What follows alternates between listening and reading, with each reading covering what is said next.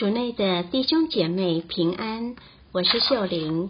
今天是十一月十九号，星期五。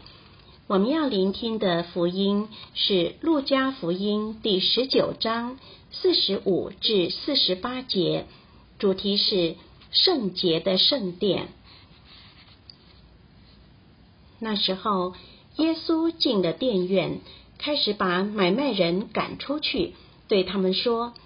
经上记载，我的殿宇应是祈祷之所，而你们竟把它做了贼窝。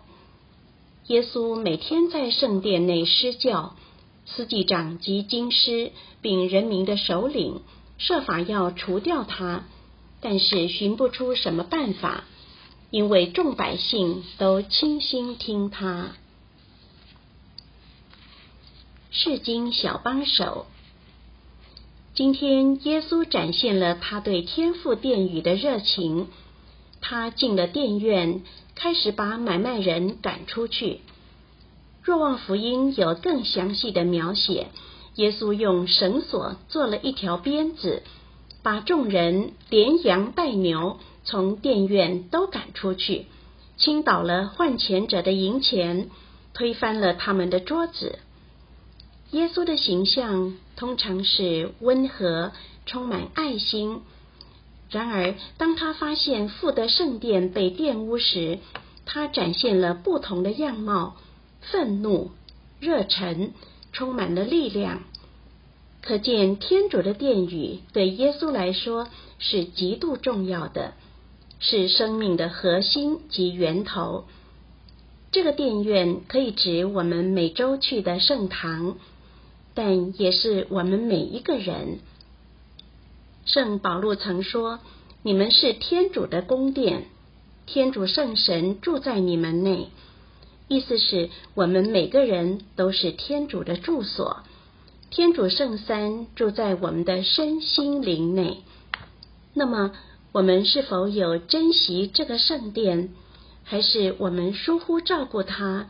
甚至随意让卖家在圣殿大声推销不属于天主的产品，比如说，当我们不爱惜身体，过度使用它，常熬夜、暴饮暴食、酗酒吸毒，我们已经在毁坏天主的圣殿了。